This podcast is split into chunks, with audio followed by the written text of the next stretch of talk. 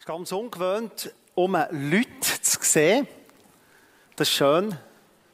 Sonst war es immer so technisch. Danke vielmals äh, Thomas und Henu für das tiefe Interview. Und danke Christu, ich weiß nicht, ob du da bist oder daheim, für den Song, den du hast gemacht hast. Äh, wir haben gesehen, wir möchten heute, letzte Woche oder vorletzte Woche ist Hänel mal gekommen, morgen und sagt, hey Adi, mir denkt, das ist wie beim Hiob. Immer kommt der Knecht und erzählt um etwas Schlimmes, was ist passiert. So ist es uns ein bisschen gegangen. Wir haben Hiobs Botschaft bekommen, Hiobs Botschaft bekommen, Hiobs Botschaft. Und ihr seht, als Leitungsteam, was machen wir? Es geht weiter, wir haben Hoffnung und wir gesehen, wir feiern Karfreitag und wir feiern Ostern. Und es ist angetönt worden, heute würden wir wie Karfreitag vorziehen, weil in zwei Wochen ist ja Ostern und wir haben nochmal zwei Wochen Gottesdienst. Und darum möchten wir heute in diesem Sinne den Karfreitag einläuten, die nächste Woche innerlich auf das zugehen und dann miteinander Ostern feiern am nächsten Sonntag. Jetzt denkt ihr vielleicht, äh, Hiob und Karfreitag ist ziemlich weit weg. Karfreitag ist die Zeit, wo Jesus äh, im jüdischen Kalender ist es das Pessachfest der Auszug aus Ägypten. Und so ist er beschrieben, wenn wir Karfreitag feiern, wie Jesus das letzte Abendmahl mit seinen Jüngern. Jesus ist äh, nachher in den Garten Gethsemane gegangen, hat da mit den Jüngern Zeit gehabt vom Gebet. Er hat drei speziell zu sich genommen und hat gesagt, kommt ein bisschen enger mit mir. Die anderen sind da gewesen, wir kennen die Geschichte. Irgendwann war nachher äh, die Gefangennahme von Jesus und so ist er dann äh, an Karfreitag in dem Garten Gethsemane verhaftet worden, abgeführt worden, hat alles ertragen, ist gestorben und an Ostern ist er auferstanden. Und jetzt denkt der Hiob, kennen die Geschichte, oder? Hiob ist vielleicht eines von diesen Büchern, wo wir am wenigsten Zugang haben. Weiß nicht, wie es euch geht. Es ist ein schwieriges Buch. Hiob ist ein riesen Sprung im Alten Testament. Was hat jetzt der Hiob mit Karfreitag zu tun? Was hat Hiob mit dem leidenden Jesus zu tun? Wenn ich sage Hiobs Botschaft, der äh, Hiob hat gelebt zur Zeit äh, vom Jakob in etwa biblisch eingeordnet. Die Juden sagen, der Hiob war verheiratet mit der Dina, mit einer Tochter vom, vom äh, Jakob. Sie sagen, einer von diesen vier Freunden, der zu ihm gegangen, Hiob hat alles verloren, krank geworden. Äh, ich habe gelesen, es gibt ein Hiob-Syndrom, äh, Ausschlag mit einer Atemkrankheit verbunden, hat mich irgendwie an Corona erinnert. Und das ist die Geschichte vom Hiob, viele, viele Jahre vor Jesus, wo leidet Drei Freunde kommen zu ihm, geben mir Ratschläge. Auf der anderen Seite Karfreitag, das Pessachfest, wo wir daran denken. Ich muss vielleicht noch eine zweite Klammer aufmachen, um das dann, äh, zusammenzubringen. Und zwar ist ja Pessach, Auszug aus Ägypten, äh, fällt im jüdischen äh, Kalender nicht zusammen mit dem grossen Versöhnungstag. Es gibt zwei grosse Feste, das Pessachfest der Auszug, das Lamm, wo man hat an die Tür gestrichen Und es gibt den grossen Versöhnungstag. Um das dreht sich ihr ganzes Leben. Es hat einen Tag gegeben, kennt ihr aus der Bibel, aus dem Alten Testament, wo der hohe Priester, merken wir auch bei der Geburt von Jesus, bei der Ankündigung, eines im Jahr, ist der hohe Priester versöhnen für die Sachen, die zwischen Mensch und Gott stehen. Das ist wieder der Jahresschwerpunkt. Um das dreht sich. Und jeder Christ weiß, die Versöhnung ist ja passiert an Karfreitag. Dann ist ja der Auszug aus Ägypten, Pessach und die Versöhnung zusammengekommen, wo Christus ist gestorben, für die Menschen zu versöhnen mit Gott. Und jetzt habe ich eine ganz spannende Beobachtung gemacht. Äh, die, die mich kennen, wissen, ich bin stark im Judentum daheim. Ich probiere zu verstehen, wie hat Jesus als, als Israelit, als Jod, Bibel verstanden. Was hat er für Traditionen gehabt? Das ist ja ganz wichtig. Und ich bin auf eine ganz, auf eine tiefe Beobachtung gestoßen. Gott möge Gnade geben, dass es euch auch begeistert, wie es mich hat begeistert. Vielleicht geht ihr raus und denkt, das bringt mir eigentlich gar nichts. Aber ich habe ganz etwas Tiefes gefunden.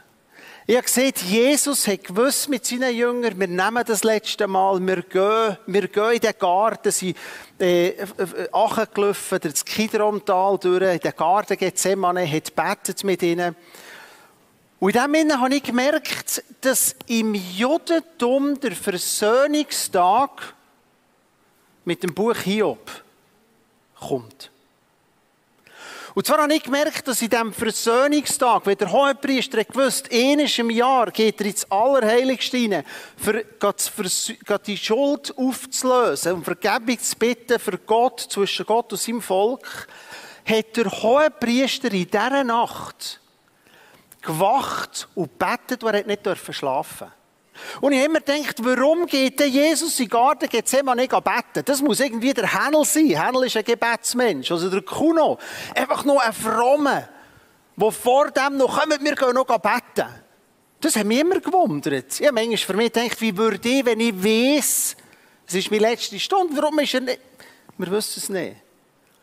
Und plötzlich habe ich gemerkt, für jeden gläubigen Jod ist klar, an dem Tag, wo Versöhnung gewirkt wird, geht der Hohepriester, und Jesus war der Hohepriester, die ganze Nacht ins Gebet.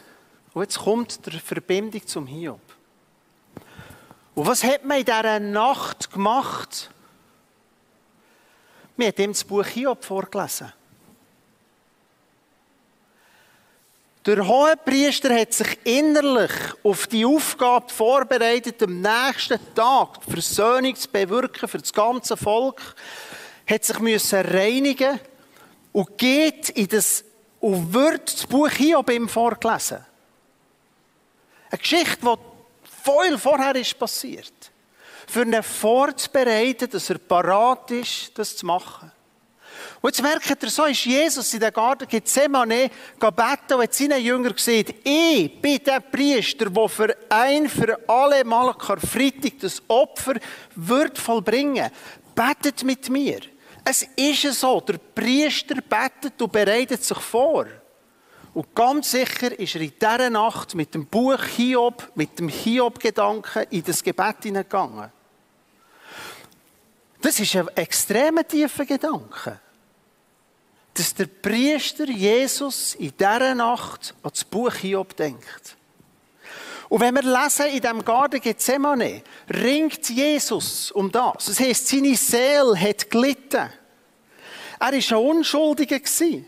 Es heisst, seine Seele hat verzagt. Drei Leute hat er mitgenommen, wieder hier, ob drei Freunde hatte. Es heisst, er war betrübt bis in den Tod. Wir lesen, wie er am Kreuz die Warum-Frage hatte. Gott, warum hast du mich verlassen? Er hat geschwitzt, Blut. Er hat gerungen vor dieser Aufgabe. Und da merken wir die Verbindung in dem Innen. Der Hiob war ohne unschuldiger Mensch, der gelitten hat. Und du hast es im Interview, im Leiden kommt ja immer die Frage, warum. Jeder von uns, der in irgendeiner Form der Leiden ist gegangen, ob das seelisch ist, ob das körperlich ist, ob das ein Schicksalsschlag ist, was auch immer Leiden, kann ja irgendetwas sein. Ist ja immer Gott, warum? Es ist ja immer die Frage, warum ist es so? Und wir stehen in so Situationen, wo Menschen denken, warum? Was soll ich sagen? Was ist die Antwort? Wo? Und ich möchte in diesem Sinne probieren, die vier Freunde kurz vorzustellen, weil die Juden glauben, dass die vier, es sind drei Freunde, und dann ist einer dazu steht im Judentum jeder für einen philosophischen Gedanken Zugang zum Thema Leiden. Der erste, der hat geredet, der Hiob ist in Not und hat in seinem Kopf immer Gott, warum? Und die Freunde sind gekommen, sie haben lang geschwiegen, wie es Tradition ist. Und der erste fängt an zu reden nach Tagen und sagt, ich tue euch ganz einfach das Konzept vorstellen. Der Eliphas sieht Hiob das Maß mit Maß. Du musst Schuld haben, darum ist das passiert. Ursache, Wirkung. Es ist ganz einfach zusammengefasst, das Konzept, das die Juden daraus gemacht aus diesen vier Freunden. Oder Hiob sagt, nein, ich bin unschuldig. Und er sagt, es ist nicht möglich. Hiob, du musst Schuld haben in deinem Leben. Such den Ort in deinem Inneren, wo die Schuld ist. Die, die durch Leiden sind gegangen, das ist ganz eine natürliche Frage. Habe ich etwas falsch gemacht? Habe ich gesündigt? Wir erkennen das bei Jesus, er war konfrontiert mit dem. Ich sage, das Beispiel, wo Jesus einem Blinden ist begegnet und die Jünger sagen, du, wer hat gesündigt? Sind es seine Eltern oder er selber? Er muss ja in seinem Herz etwas haben, was falsch ist und Jesus sagt, ihr seid falsch. Niemand von denen. Der zweite, der kam, ist der Bildad. Wo da werdet ihr euch erkennen, wenn ihr der Leiden seid gegangen. Der Bildad, ganz einfach zusammengefasst, die Philosophie von ihm, ist auch Hiob, du hast eine Schuld gehabt. Aber dies ist, dir fehlt das fehlende Bild. Hier in Thun gibt es das bekannte Wochenpanorama. Wir sind aber das schon gesehen. Es ist ein riesen rundes Bild, wo wirklich ein äh, fast ein 360 Grad Bild ist, wo das ganze Panorama ist. Und der Bild hat sagt, hier, du bist schuldig, du siehst nicht das ganze Bild. Du siehst nur ein Fragment. Und schau, es kann sein, dass das passiert, für dass aus dem heraus eine Verbesserung kommt, dass du etwas kannst verbessern im Leben. Vielleicht wirst du ein verständnisvollerer Mensch oder vielleicht braucht Gott das in irgendeiner Form, dass du etwas kannst besser machen kannst. Dir fehlt die ganze Sicht. Er hat die Schuld betont. Der dritte, der ist gekommen, das ist eine grosse Lehre, speziell im Judentum, ist der Zophar. Der Zophar sagt hier, jetzt muss ich dir sagen, was du falsch machst. Ganz einfach ausgedrückt, er hat gesehen, das Wort, der Mensch ist ein Esel. Und zwar nicht für Dummheit zu betonen, sondern es ist beschränkt. Der Mensch ist klein, Gott ist ganz gross. Der ganz große Gott, der ganz kleine Mensch, macht dir keine Gedanken, du wirst es nie verstehen, es ist ein allmächtiger Gott, es ist ein Mensch, der Mensch ist wie ein Esel. Vielleicht könnte man sagen, zum Eliphas zurückzugehen. Es ist wie, wenn du das Feuerwerk reckst, verbrennst du. Ursache, Wirkung. Vielleicht könnte man sagen, äh, beim Bildat, Panorama, dir fehlt das. Beim Zophar, der Mensch ist klein, Gott ist gross, macht er keine Gedanken, Gott ist allmächtig. Und dann kommt der dritte Freund, wie der Judas, ist dann auch noch gekommen. Er ist schon mit drei engeren Freunden, Jesus ins Gebet im Garten Gethsemane, ist der vierte dazu gekommen. Der Elihu war ein Jüngerer. Und der Elihu sagt, ich bringe noch mal eine andere Sicht. Ihr alle seid falsch. Sie gemerkt, die drei Freunde, der Hiob ist nicht einverstanden. Sie haben nach ewigem Diskutieren, sie sind zum Schluss gekommen, es macht keinen Sinn. Wir finden keinen Nenner. Und der Elihu ist gekommen und sagt, ich bin jung und ich sage euch etwas anderes. Ich, es geht um das Wozu. Ihr habt eine falsche Sicht. Wir müssen uns fragen, oder ihr euch, für was? Frag nicht warum. Frag für was. Und das ist so ein, ein Fehlglaube. Das habe ich schon, ich von allen Argumenten habe ich schon zigmal gehört. Der eine sagt das, der andere das, der andere das. Gerade das Wozu sagen viele, im Hebräischen gibt es das Wort warum gar nicht. Das stimmt einfach nicht. das habe ich geglaubt. Bis ich gemerkt die reden ja immer warum. Dann habe ich mal einen Rabbi gefragt, gibt es das Wort warum? Ja, logisch. Und jetzt passiert etwas. Der Eliu sagt, hey, ich bin jung, glaubt mir, es geht gar nicht um die Frage, warum passiert das für was? Was ist der Zweck? Und dann passiert etwas Spannendes und Gott kommt und sagt, all die Antworten sind nicht qualifiziert. Sie haben nicht das Gütesiegel von Gott. Mehr sieht er nicht. Und er sagt, aber ich bin Gott, mächtig und gross. Alles, die Antworten haben nicht die Prüfung bestanden von Gott. Sie sind nicht als qualifiziert betrachtet worden. Und jetzt werde ich zurück zu Jesus in Garten Gethsemane. Jesus ringt. Jesus hat den Hiob im Blick. Ganz bestimmt. Da würde ich eine Bank metten. Wer das Judentum kennt, es ist ein Gesetz, der mündliche Tora, der Mishnah. Vor der Versöhnung wird dem hohen Priester das Buch Hiob gelesen. Weil Leiden und Erlösung immer einen Zusammenhang hat. Wie Leiden und Erlösung zusammengehört. Und jetzt sind wir bei dem Jesus, der betet, er kommt zurück zu seinen drei Jüngern. Warum hat er nicht mal mit mir wachen? Nicht einmal mit mir können, äh, beten Vers 41 seht ihr aus dem Matthäus 26, das wir nachlesen, wachet und betet, dass er nicht in Anfechtung fällt. Der Geist ist willig, aber das Fleisch ist schwach. Vielleicht würde man heute sagen, ihr seid auf dem Handy. Ich komme zurück und ihr seid auf dem Handy. Versteht ihr nicht, dass ich als Priester jetzt innerlich würde hergehen und ein für alle Mal würde der Lösung bringen von den Menschen. Und ihr seid auf dem Handy. Das wäre vielleicht in die heutige Zeit hinein. Jetzt passiert etwas. Je nach gesehen, der Hiob ist logisch, warum das, das Buch über Jahrtausende ist gelesen werden am Versöhnungstag. Für etwas zu sagen. Es wird ein Unschuldiger kommen, wo wird die Menschen erlösen. Natürlich lesen sie das Buch, dass sie über jedes Jahr in ihren Gen drinnen haben, der unschuldige Messias wird wieder hier bleiben, für die Menschen zu erlösen. Wir möchten Bezug nehmen, Schluss sitzen, auf das Interview von Thomas. Wir haben nämlich etwas nicht aufgelöst. Wir haben das Kreuz gebracht, oder du hast uns das gebracht. Der fünf Wundmal, du hast gefragt, was ist es?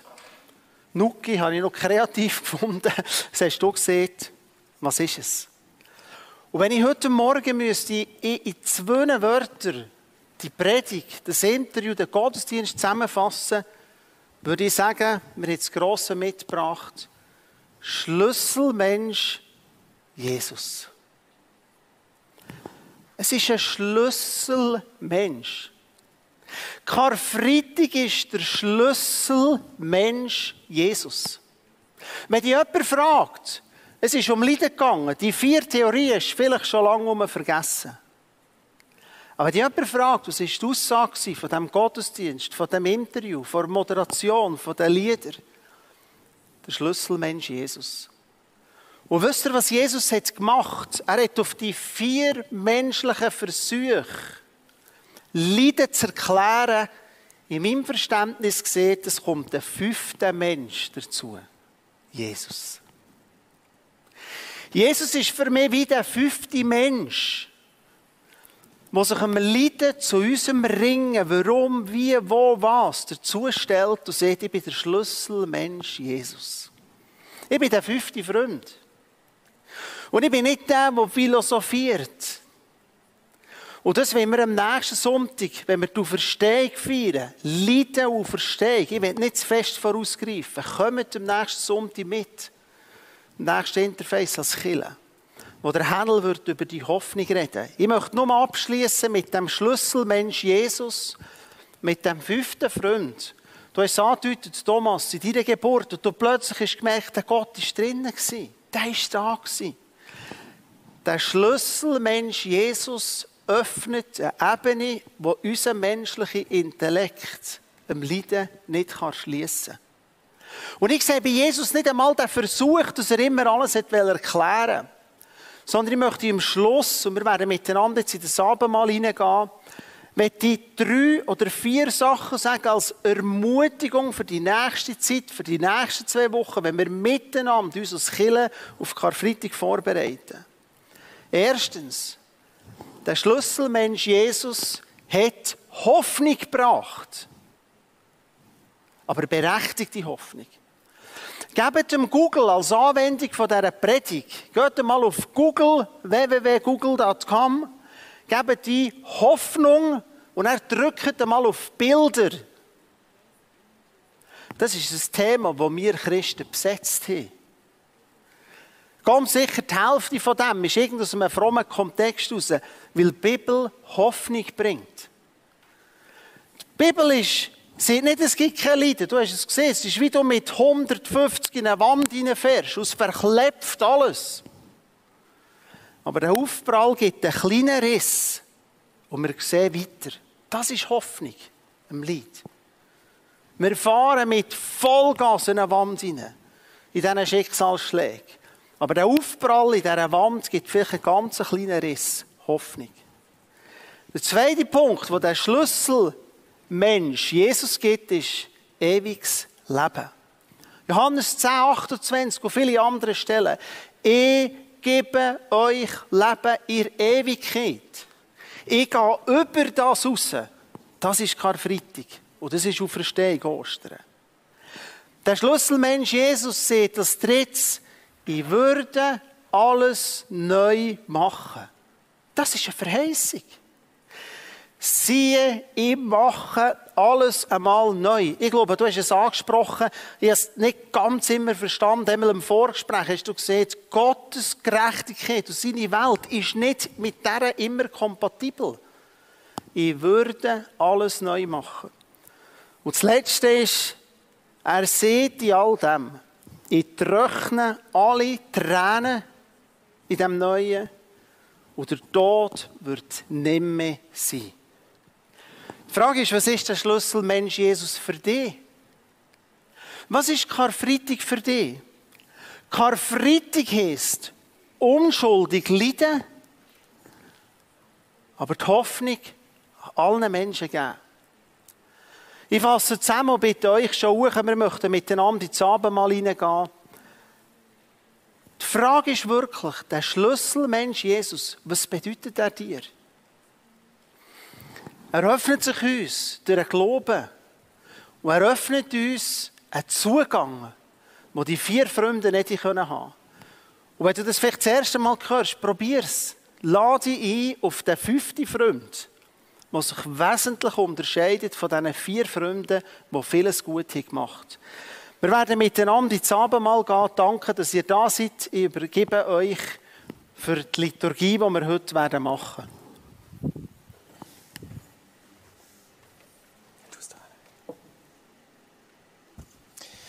Hey, merci vielmal, Adi.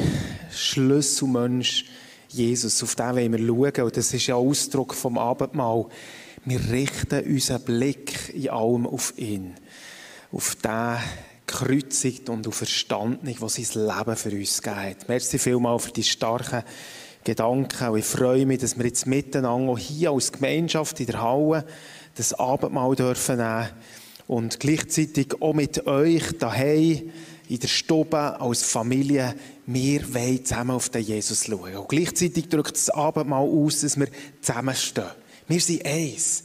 Wir leben aus dieser Gemeinschaft, die er uns gibt. Und das wollen wir gerade auch in dieser Zeit, wo wir drinnen stehen, herausgefordert sind, ganz fest ausdrücken. Wir schauen zusammen auf ihn. Wir machen das Abendmahl heute ähm, vielleicht ein bisschen auf eine andere, für uns ein bisschen ungewohnte Art. Äh, der Thomas wird uns mit in eine Liturgie. Gell, Thomas? Also zuerst zur Beruhigung, man kann nichts falsch machen. Höchstens anders als geplant. Und ich finde es schön an der Liturgie, man muss nicht jedes Mal neue Worte suchen, sondern man kann bewährte Worte verwenden. Und es ist eine Liturgie ist meistens ein Wechsel. Das heißt, ich werde etwas einzeln sagen und ihr werdet antworten, das wird eingeblendet und immer wenn der Henne, wenn, wenn du das Maul aufmachst und redest, dann sind auch eingeladen mitzubeten. Es ist, Jesus, ähm, er hat ja gesagt, Jesus hat es abermal am, im Rahmen vom Passafest eingesetzt. Das ist auch eine liturgische Feier gewesen. Und im Rahmen von dem Gebet werden wir um den Heiligen Geist bitten. Wir werden Einsetzungswort lesen, wie es der Apostel Paulus überliefert hat, und dann an den verschiedenen Stellen kommunizieren. Und ganz am Schluss miteinander nur das Dankgebet, wo ihr wahrscheinlich könnt als Tischgebet. Der Herr sei mit euch. Und deinem Geist. Erhebet die Herzen wir erheben sie zum Herrn. Lasst uns danken dem Herrn, unserem Gott. Das ist würdig und recht. Es ist wirklich würdig und recht, dass wir dich, Herr, heiliger Vater und ewiger Gott, jederzeit loben und dir überall danken, durch Jesus Christus, unseren Herrn und Heiland. Gepriesen bist du, ewiger Schöpfer der Welt, du schenkst uns das Brot, Frucht dieser Erde und menschlicher Arbeit. Wir bringen dieses Brot vor dich, damit es uns zum Brot des Lebens werde. Gepriesen bist du, ewiger Schöpfer der Welt, du schenkst uns den Wein, Frucht des Weinstocks und Zeichen des Festes. Wir bringen diesen Kelch vor dich, damit er uns zum Kelch des Heils werde. Komm, Schöpfer Gott, Heiliger Geist, segne uns und segne diese Gaben, damit wir in Brot und Wein den unter uns gegenwärtigen Jesus Christus erkennen. Verwandle uns zu einer tragfähigen und glaubwürdigen Gemeinschaft mitten in dieser Zeit. Amen. Wir hören die Worte, die uns der Apostel Paulus überliefert hat. In der Nacht, in der Jesus der Herr ausgeliefert wurde, nahm er das Brot, sprach darüber das Dankgebet, brach es in Stücke und sagte,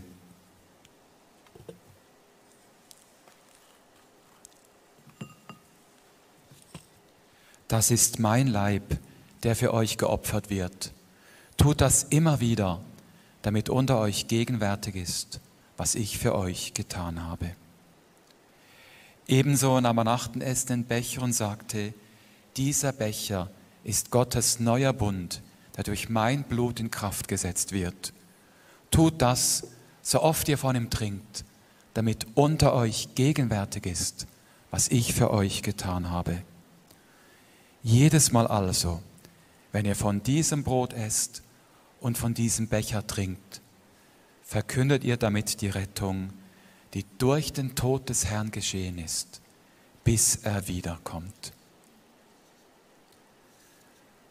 Groß ist das Geheimnis des Lebens und des Glaubens.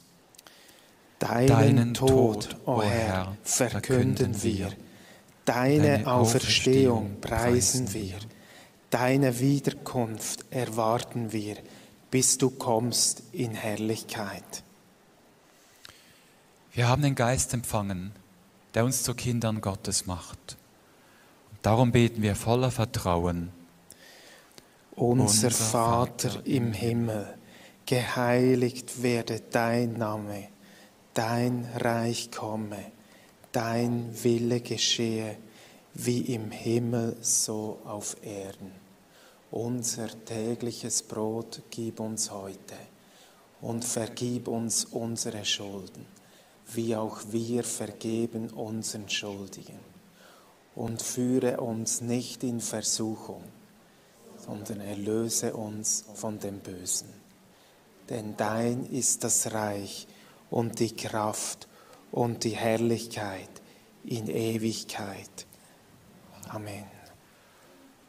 Lasst uns von diesem Brot essen und von diesem Becher trinken, damit unter uns gegenwärtig ist, was er für uns getan hat. Schaffe einen neuen Himmel und eine neue Erde. Maranatha. Ja, komm, Herr Jesus. Amen.